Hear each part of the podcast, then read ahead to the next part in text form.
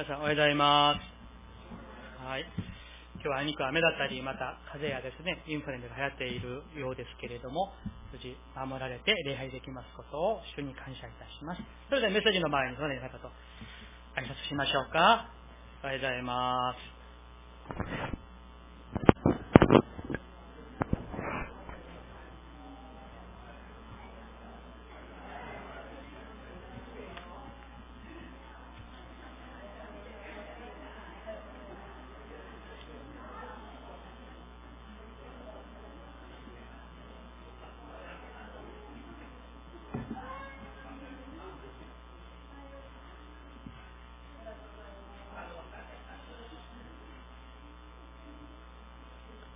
れでは一言お祈りいたします。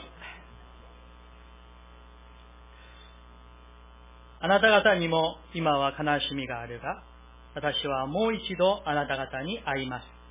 そうすれば、あなた方の心は喜びに満たされます。そして、その喜びをあなた方から奪い去るものはありません。アーメン。主よ、感謝いたします。本当にそうです。何者も、誰も神様がくださった神様から来る喜びを私たちから奪い去るものはありません。その信仰に立って今日の一日もまた今月もこの一年もいや主にお会いするその日までこの信仰に福祉を持って固く立ってその真理をしっかり握って歩めるように神様お導きください。今日も集まっている一人一人の上に神様の御声を主を聞かせてくださって、その御言葉に応答し、また主を賛美し、生きる者として祝福してください。神様が満たしてくださる命と光に満たされます。ように。主をどうぞ、我ら一人一人を、この肉は少々衰えて弱っていても、しかし私たちの霊は魂は日に日に強められ、生き生きと主よ、生きられるように神様、祝福してください。感謝して、イエス様の皆によってお祈りいたします。アーメン。感謝します。今日は、えー、ね、ヨハネに、ヨハネの福音書、公開説教49回目になります。奪い去られることのない喜びというタイトルです。えっ、ー、とですね、あのー、2階の私のその、あの、事務している部屋の、えこの伝統が昔古いやつの、あの、紐を引っ張ってね、つけるものだったんです。それで先週、それが壊れたので、えー、その蛍光灯を変えるかと思ったら、2つ変えるよりはもう LED, LED を変えた方が安かったので、変えたんですね。そしたら、これがなくてボタンに変わるわけないんですよ。でも、6年間ずっとあそこに入ったらこれを引っ張るのが習慣になって癖になっていたんです。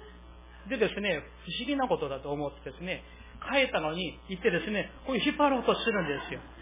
それが、なんと、3日、4日も続いている自分を見て、あの、ある意味で、ゾッとしました。癖というもの、習慣というものは、身についていて、無意識中に人は行動を起こしてしまうわけなんです。例えば、えー、悪口ではないんですけれども、朝私、だいたい5時か5時5分起きて、あの、その、パークヒルズを通ってとかに来るんですね、蒼天の時に。だいたい35分から40分のうちに、パークヒルズのああそこを通っていくと、週に2、3回、あの、すれ違う女の子がいるんです。多分社会人だと思いますけれども、毎朝走っていきます。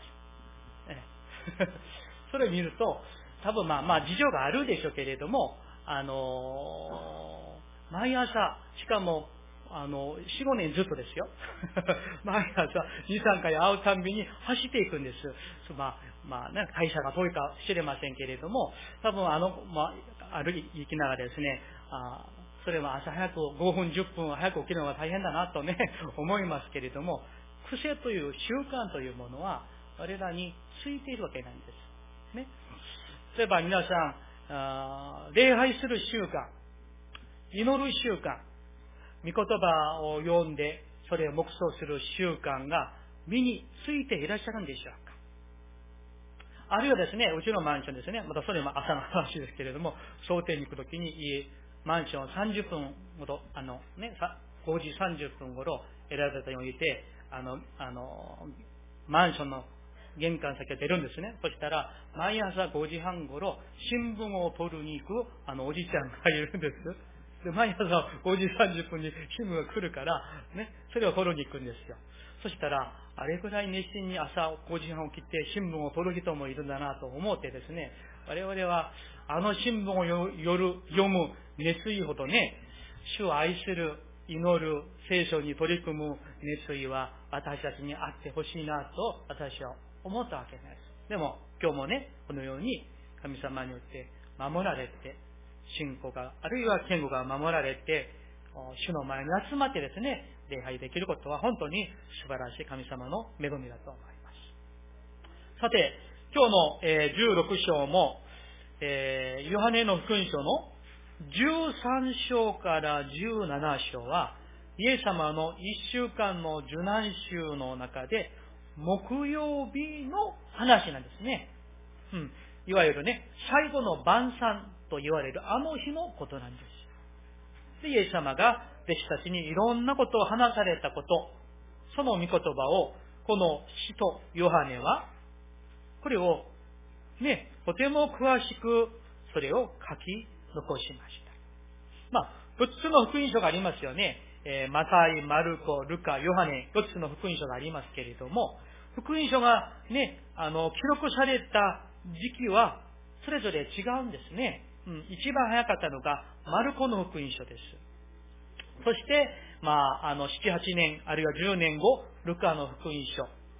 その後、マタイの福音書。一番遅く、約 AD 90年代に書かれたのが、このヨハネの福音書なんです。まあ、きっとですね、おそらく、えー、ヨハネは、精霊の感動によって、この、あの最後の晩餐のあの時のイエス様のお話を、ね、そのすでにもうその時あった三つの福音書には、そんなに詳しく書かれていなかったでしょうね。だから、もう神の霊によって、ヨハネは、その時にイエス様が話された精霊の話、あるいは自分たちのね、あの、17条にはイエス様が弟子たちのために祈るね、そのお祈りが書かれていたりですね、するんです。その中で今日は、奪い去られることのない喜びということを今日の御言葉から共にお受けしたいと思います。まず16節をですね、もう一度一緒に読みたいと思います。16節ご一緒に。はい。しばらくすると、あなた方は、もはや私を見なくなります。しかし、またしばらくすると、私を見ます。アーメン。イエス様が精霊の御霊の話をして、ちょっと突然の、まあね、感がありますけれども、しばらくすると私は、去るから、あなた方は私を見なくなるよ。でもまたしばらくしたら、また私を見ますよ、とね、うん、お話をしました。このお話を聞いて、弟子たちの中では、いわゆる、ね、ざわめきというか、困惑というか、それが起きてですね、論じ合っていたんですよ。17節を見たら、そこで弟子たちのうちのある者は互いに言った。しばらくするとあなた方は私を見なくなる。しかし、またしばらくすると私を見る。また、私は父のもとに行くからだ。と、主が言われるのは、一体どういうことなんでしょう？どういう意味なの？わからない。ね。お互いに話し合っていたんです。イエス様が自分たちを置いて遠くに行ってしまうんだろうか。そんな予感がね、彼らの心の中に広がっていたんです。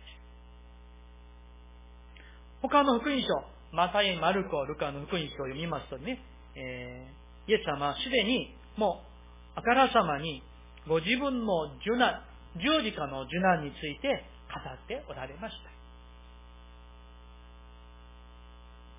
その話を聞いてですね、きっと弟子たちは、もう信じたくなかったでしょうね。うん。でも、まあ確かに危険がどんどんどんどん迫ってきているって、ね、弟子たちは感じていたに違いないと思います。それで弟子たちはですね、お互いにもうちょっと不安を感じながら話し合うからですよ。いや、本当にイエス様は死んでしまうんだろうか。いや、でも、またしばらくすると、私を見るようにとおっしゃったんじゃない。どういう意味なの？不安と困難がさらに広がっていたんでしょう。ねえ。きっと私たちが弟子だったら同じね、あの、感情になったと思うんですよ。でも、そこにイエス様もおられたわけですから、20節をご覧ください。ま、19節ですね。19節。イエスは彼らが質問従っていることを知って彼らに言われた。しばらくすると、あなた方は私を見なくなる。しかし、またしばらくすると、私を見ると、私が言ったことについて、互いに論じ合っているのですか？とおっしゃって。そしてその後の20節、一緒に読みたいと思います。20節。はい。誠に、誠に、あなた方に告げます。あなた方は泣き、嘆き、悲しむが、世は喜ぶのです。あなた方は悲しむが、しかし、あなた方の悲しみは喜びに変わります。アーメン。ね、こう、不安を感じて、困惑を感じて話し合っている彼らに、ね、どういう意味なのか論じ合っているんですか？誠に誠にあなた方に告げますというは、まあ、簡単に言って、はっきりと言っておきます。という意味ですね。はっきりと言っておきます。私が去ったら、あなた方は泣き、嘆き、悲しむでしょう。で、世は喜ぶのです。あなた方は悲しむが、しかし、ここから大事ですよ。しかし、あなた方の悲しみは必ず喜びに変わりますよ。おっしゃってくださいました。だからここでイエス様が語られた、嘆き悲しむという言葉は、簡単に言って、お葬式で亡くなられた方のために泣くという意味の言葉なんです。だから普通に悲しいなという言葉とちょっと違います。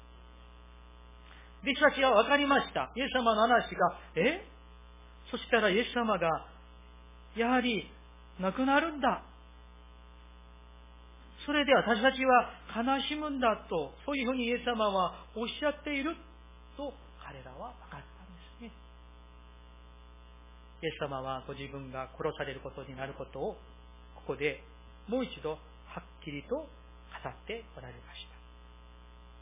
イエス様が死んでしまったら、弟子たちは悲しむことになると。でもイエス様はそれに続いて、あなた方は悲しむが、その悲しみは喜びに変わりますよ。そしてその悲しみがね、喜びに変わるその様を出産に例えてこう言われました。21節からください。女が子を産む時には、その時が来たので苦しみます。確かにそうですね。お腹がもね、大きくなって、ね、もうあの痛みもね、えー、あるわけなんです。しかし、こう産んでしまうと、一人の人が世に生まれた喜びのために、もはやその激しい苦痛を忘れてしまいます。ね、ここにはるかさんいるんだけれど、多分ね、お母さんはどこにいらっしゃる？お母さんがいない。ね、ひろこさんはね、えー、その苦しみ、あのね、あれを忘れているんじゃないですか。ね、大体お母さんの皆さんそうじゃないでしょうか。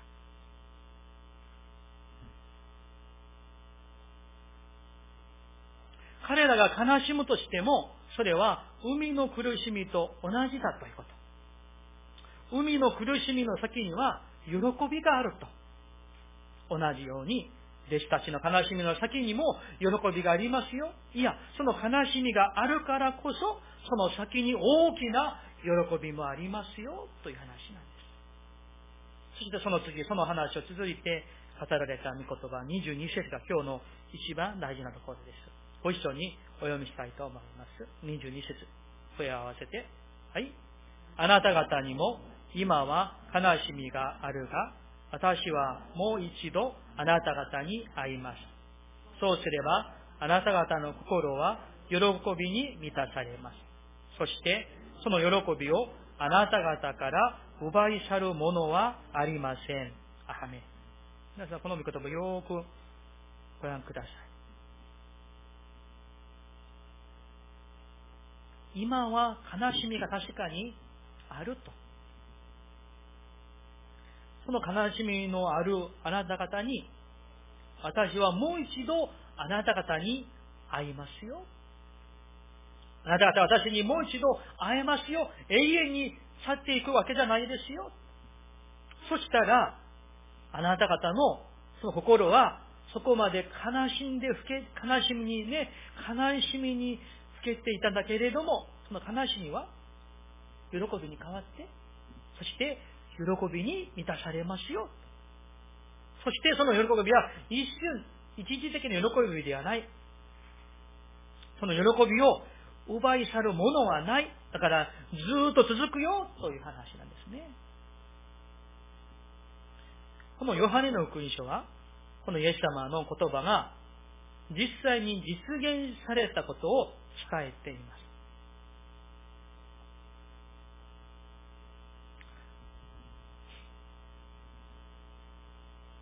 この直後にですね、あの、いわゆる最後の晩餐の木曜日のあの夜のお話が終わって、そして18章の一節をちょっと見てみましょうかね。18章の一節ご覧くださ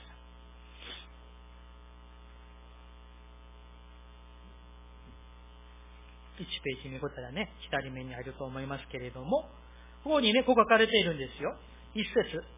イエスはこれらのことを話し終えられると、だからね、最後の晩餐のあの時のお話が、ね、10と13章から続いていますけれども、その話が終わると、弟子たちと共に、ケレロンの川筋の向こうの川に出て行かれた。そこに、園があって、イエスは弟子たちと一緒にそこに入られた。そこで何が起きたんでしょうか？して、イスカリオテ、ユダがね、ローマの兵士たちと一緒に来て、イエス様を捕まえるところなんです。そしてその後どうなんでしょうかイエス様は裁判にかけられます。そして、鞭で打たれます。そして、十字架にかけられます。そして、主は十字架の上で生き絶えて死なれます。見なくなるという御言葉がその通りに成就されます。そして弟子たちは深い悲しみに沈んでいたんですね。ね。だからまあ、ふるさとにま戻ったり、まあ、怯えて、戸を閉めてですね、みんな集まっていたりですね、本当に悲しみに沈みました。しかしそれで終わりですか？そうではないんですね。うん、しかしそれから3日後、週の初めの日、主日、この日曜日、弟子たちが集まっているあの家に、蘇られたイエス様が現れたんです。そして、イエス様がね、悲しむが、この悲しみは喜びに変わりますよとおっしゃった御言葉通りになりました。ちょっと見てみましょう。ヨハネの20章の20節見てみましょう。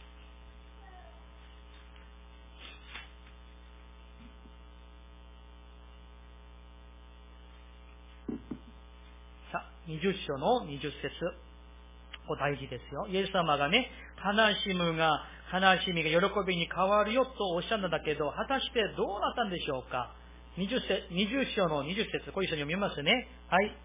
こう言ってイエスは、その手と脇腹を彼らに示された。弟子たちは主を見て喜んだ。アメン。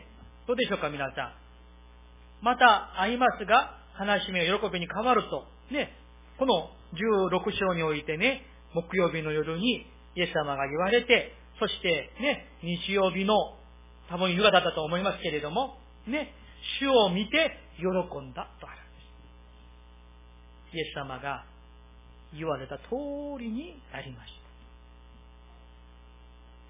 皆さん、信仰というものはどうでしょうか？もし私たちが今、悲しみの中にあっても、あるいは苦しみの中にあっても、困難の中にあっても、イエス様が悲しむことはない。私を見て喜びなさい。あなたの悲しみは苦しみは喜びに変わりますよとね、おっしゃったら、そうだ、そうしてくださるんだ。信じて、先取りして歩むこと。生きること。それが信仰なんですよ。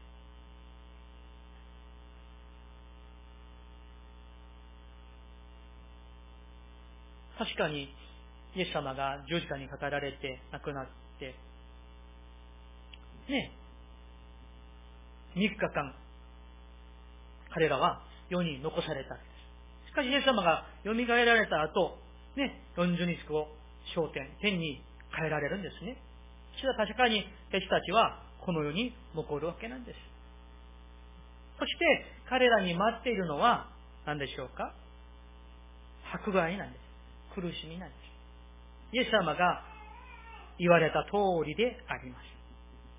実際に彼らの大部分はどうでしょうか？ヘテロもローマでね、あの、伝承によれば十字架に逆さまでね、準拠されたと言われています。あの疑ったトマスはインドに行って準拠されたと伝書に書かれています。十二の弟子はみんな準拠されたと言われています。でも、肉の命は絶えても、それでも奪われない喜びがあるよという話なんです。これは永遠の喜びです。神から来る喜びです。単なるね、久しぶり、本当にね、久しぶりに出会って、いや、久しぶりだな、10年ぶりだね、とかね。まあ、それもいいね、喜びでしょうけど、そんな喜びではない。22節、この今日の16章の22節もう一度皆さんご覧ください。あなた方にも今は悲しみがあるが、私はもう一度あなた方に会います。そうすれば、あなた方の心は喜びに満たされます。そしてその喜びをあなた方から奪い去るものはありません。あなた方は悲しむと主は言われました。その悲しみは先に述べましたように、イエス様が死なれてしまうことによる悲しみです。イエス様を失う悲しみ、いわゆる喪失の悲しみでしょう。本当にね、弟子たちは耐えきれない悲しみだったと思うんですよ。でもそれはただ愛する人を失った、それだけではないと思います。なぜなら、彼ら弟子たちにとってイエス様はどんな存在だったんでしょうか。それはね、イエス様こそ彼らのよりところであって、彼らの未来であって、希望であって、も全てだったんです、イエス様がね。あの弟子たちは、そんなイエス様を失うわけないです。あるいは、ね、彼らがイエス様とね、伝道して、旅をしたいときに、よくよくですね、誰が一番偉いのか、ヨハネが偉いか、ペテロが偉いか、ヨコブが偉いか、もうね、それでね、争っていた。ある意味で情けないね、そういう弟子だったんです。ところが、イエス様が死なれたとき、もはやそこには誰が一番偉いか、と言って争う人はいなくなったんでしょう。当然のことなんですよ。ね。なぜなら、そもそもこの世に生きることの意味そのものを失ってしまったんですから。弟子たちは、イエス様が死なれた時、ある意味で、彼らもまた死んだのです。残っているのは、ただ、屍。生ける屍として余生を送るしかないんです。実は。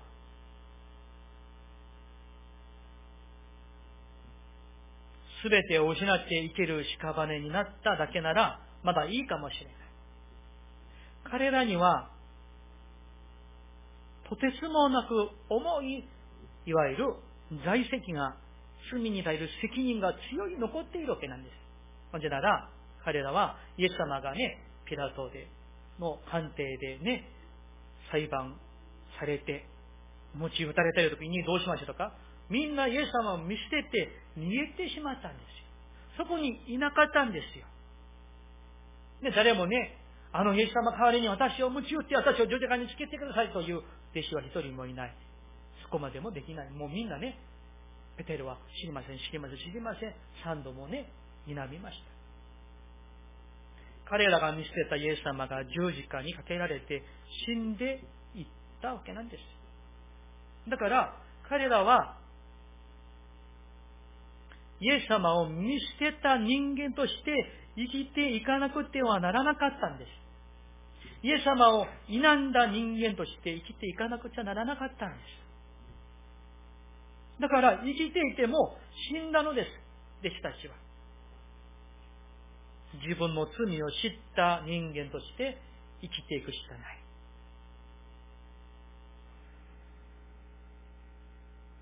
イエス様はそれを分かっておられたんですね。うん。それで、あなたたちは私を見捨てたから、否んだから、それであなた方は悲しむことだろう。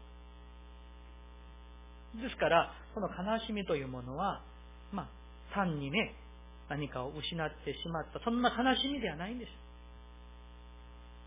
そうでなくて、この自分という存在を悲しむ悲しみ。人間が負う最も深い悲しみなんです。しかしその悲しみが喜びに変わると主は言われたんです。それは単なる再会によってできるものではない。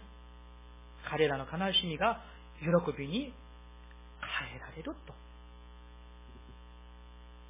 でも皆さん考えてみましょう。もし私たちが誰かを、イエス様を見捨てて、ね、知りません、知りません。ね、みんな逃げて、で、イエス様がね、あの、亡くなられて、蘇られて、帰ってきて、再会したら、嬉しいでしょうけれども、心にね、すごいね、罪悪感と言いましょうかね、そういったものがあるかもしれないね。うん。いや、もう申し訳ないな、ね、まあ、お会いしまでできないとね、うん。そう思うかもしれません。なぜなら自分が裏切って、見捨てて、否んで、見殺しにしてしまった人と仮に再会できたとしても、その再会は喜びになるのは本当に難しいと思うんです。でも、それをイエス様が変えてくださるんです。イエス様の復活は、弟子たちにとって単なる再会以上の出来事だった。大事件だったんです。それは何でしょうか？それは、弟子たちにとって、イエス様との再会は、許しだったんです。神の許しそのものだったんです。あの日、主の初めの日の夕方、弟子たちはユダヤ人たちを恐れて、自分たちも殺されるんじゃないかとね、みんな恐れて、部屋に鍵をかけて、閉じこもって震えていたんです。その弟子たちに復活されたイエス様が現れて、何とおっしゃったんでしょうか。ちょっと最初に見ますね。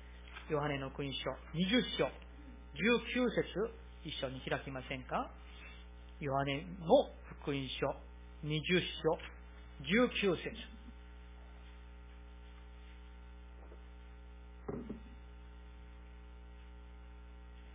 ご一緒にお読みしたいと思います。はい。その日、すなわち、週の初めの日の夕方のことであった。弟子たちがいたところでは、ユダヤ人を恐れて戸が閉めてあったが、イエスが来られ、彼らの中に立って言われた。平安があなた方にあるように。アーメン。彼らはね、自分はイエス様を裏切った。見捨ててしまった。見殺しにしてしまった。死なないと否んだ。まあ、辛い思いをね、抱えていたに違いないと思うんです。心の中にはそういう恐れ、また、外はね、ユダヤ人を恐れる迫害のその死ぬことに対する恐れがあった彼ら。平安がない、喜びがない、悲しみばかりである。辛い、辛い思いしかない。そんな彼らのところにイエス様が現れて、なんと言われましたか？最初の、最初の言葉が、平安があなた方にありますようにとおっしゃってくださった。イエス様がね、そこに来られて、お前らはここにいたのか、ペテロ、わしを知らないと3回も言ったのか、出ていけね。そうおっしゃったわけじゃないんです。実は、断罪されて呪われても仕方ない彼らなんです。ね。そんな彼らに対してイエス様は、平安があなた方にありますようにと言ってくださいました。そして、一言も責めることなく、あなた方に平安があるようにと言ってくださいました。そしてこのヨハネは、ね、自分の話ではなく、イエス様とペテロがね、出会った話で、このヨハネの福音書をね、締めていますけどね。うん。そこにもイエス様はペテロを責めている話はないです。皆さん、この方が私たちの主、イエス・キリストなんです。恐れを抱えて、罪意識を抱えて、自分はダメなんだ。イエス様を裏切ってしまった。三年も一緒にいたのに、いつも誰が偉いのか争いばっかりしていた、本当に愚かな私たちなのに、そう、ね、辛さ、愚かさを感じていた彼らにイエス様は、平安があなた方にありますようにと祝福してくださったんですね。そしてイエス様彼らにその手と脇腹をお見せになりました。手には釘の跡、脇腹には槍の跡があったでしょう。ねそれは確かに十字架にかけられたイエス様だったんです。私たちの罪のために死なれたイエス様でした。私たちの罪が許されるために代わりに死んでくださったイエス様でした。命を捨てるほどに愛してくださったイエス様でした。そのお方が復活なさったんです。だから、弟子たちが喜んだのはね、単に再会できたからではない。それはもちろんありますけれども、ただ、それだけではない。なぜでしょうかイエス様に出会って、平安がありますようにというそのあの一言葉に神の許しがあったからでしょう。だから、そこまで抱えていった不安や恐れ、辛さ、悲しみ、罪悪感、そういったものが吹っ飛ばされて、喜びに変えられた。で、イエス様が変えてくださった。皆さんそうなんです。イエス様にお会いすれば、主にお会いすれば、どんなに重い罪を負った悲しみであっても、喜びに変わるんです。そして、その許しの愛に応えて生きていきたいんです。それが信仰の仕方じゃないでしょうか。許された人としてイエス様と共にある喜びなんです。許された人として神と共に生きていく喜びなんです。だから、その以降からですね、人の働きを見てもですね、ペテロを見て、ヨハネを見ても、あるいはヤコブを見てもですね、ずっと下を向いてね、大体皆さん今も下を向いていらっしゃいますけどね、下を向いていくわけじゃないんですよ。いや、親ダメなんだ。親はもうイエス様をもう、もう裏切ってしまった。もう、もうバカな子なんだ。ね、歯を伏せていなくていいんです。下を向いていなくていいんです。恐れなくていいんです。罪悪は持たなくていいんです。あの漱石を見たら、アダムとエバがね、えー、食べてはいけない善悪を知る木の実を食べて、そののね、木の間に隠れていたんですよね。うん。あんな風に神様に顔を背けている必要もないんです。顔を上げることができる。イエス様はそうしてくださったんです。イエス様がまっすぐに父なる神を見上げて、信頼の交わりの中に生きられたように、私たちも、その許しの愛の中に許されて、顔を上げて、恐れないで、感謝して、喜びの中に、その中に自分の全てを置いて生きることができるようにしてください。それが、神の愛、許しの愛なんです。皆さん、実は、これこそイエス様が望むクリスチャンの私たちの生き方なんです。イエス様を信じていても、ずっと下ばかり向いていく人。信じていても、自分自身を責めてばかりいる人、いたりするんですよね。うん。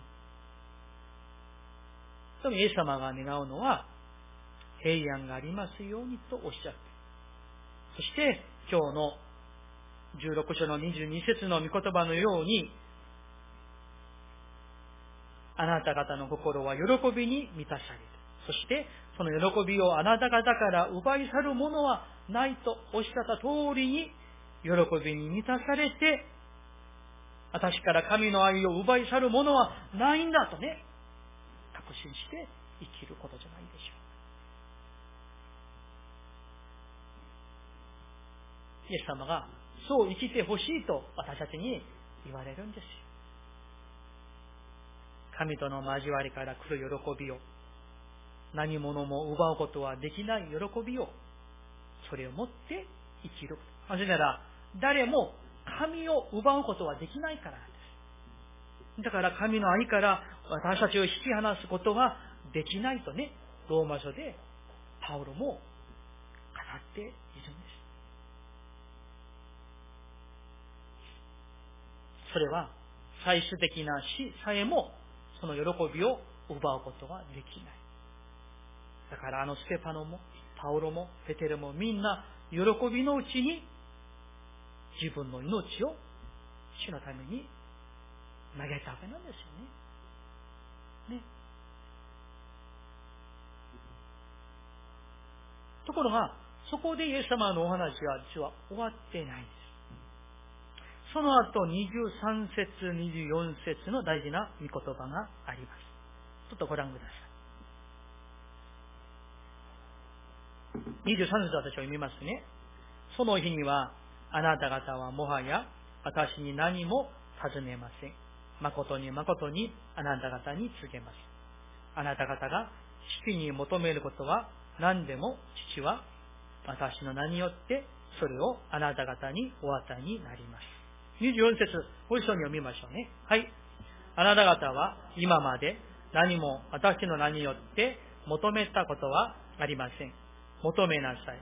そうすれば受けるのです。それはあなた方の喜びが満ち満ちたものとなるためです。アーメン。皆さん、どうでしょうか？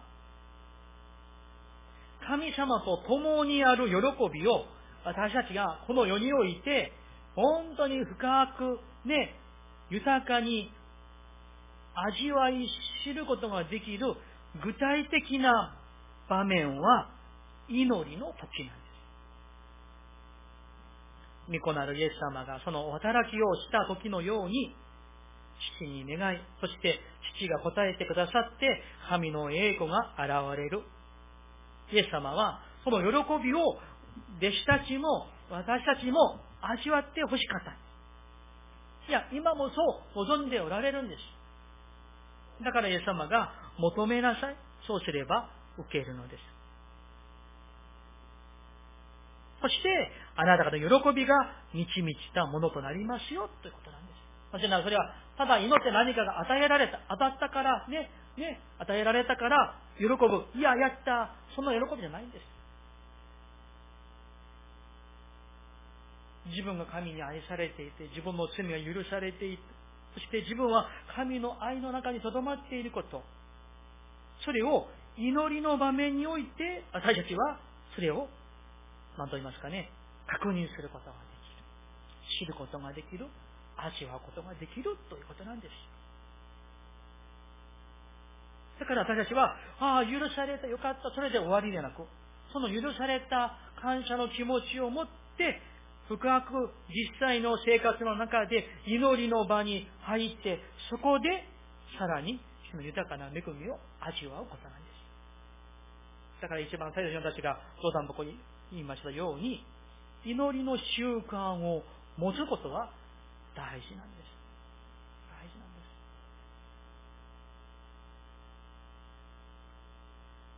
す。前もですね、あの、これは、あの、いつか必ずまあ、感性仕上がりたいなと思っていることがありまして、少しずつね、あなた、私、あの、翻訳している、まあ、個人的に勝手な翻訳ですね、翻訳している本があります。それは、えー、日本語の本が昔出版されました。今、絶版されて出ていない、あるね、ドイツの素晴らしい、あの、牧師先生が、えー、夕べの祈りという本をね、多分1960年代に書かれた本ですけど、それが日本語にはないんですね。それで、あの、去年の秋にプサンにいた時にあの本を読んでみたら、一日こういう祈る一つが書かれているんです。とても、あの、素晴らしい祈りが書かれていて、それでね、あの、それを、あの、私たちが祈るという習慣を持ってほしいなと思ってですね、まあ、それは日本語の本を売っていたらそれをプレゼント、まあ、すればいいのかな思ったんだけど、売ってないので、あの、まあ、勝手にですね、英語と韓国語を見ながら、今翻訳しているんです。365日のうちに、まだまだ進んでないんだけど、1日少しですね、翻訳していますけれども、いつかそれを、まあ、あの、全部ね、あの、完成できたら、ね、それを、えー、プレゼントしようかな、あるいは売る、売るかなとね、売ることはないでしょうね。うん。そういうふうに思ってですね、その願いは、私は牧師として、こういう素晴らしい祈りができる、ね、そういう信者であってほしいなと思うわけなんですよ。さあ、祈りましょうね。座っても、ね、1分も5分も祈れない。ね、何を祈ったら祈るかわからない。ね、心では祈りたいでしょうね。でも、何を祈るかわからない。うん。あるいはね、十分祈れる方々もおられるでしょうけれどもね、そういうふうな、まあ、願いを、まあね、今、少しずつ実践していますので、えいつかできるんじゃないでしょうかね。皆さん、お楽しみにください。言いましたので、これを必ずしないといけない。うん。だから、あえて今、まあ、皆さんにお話ししたわけなんです。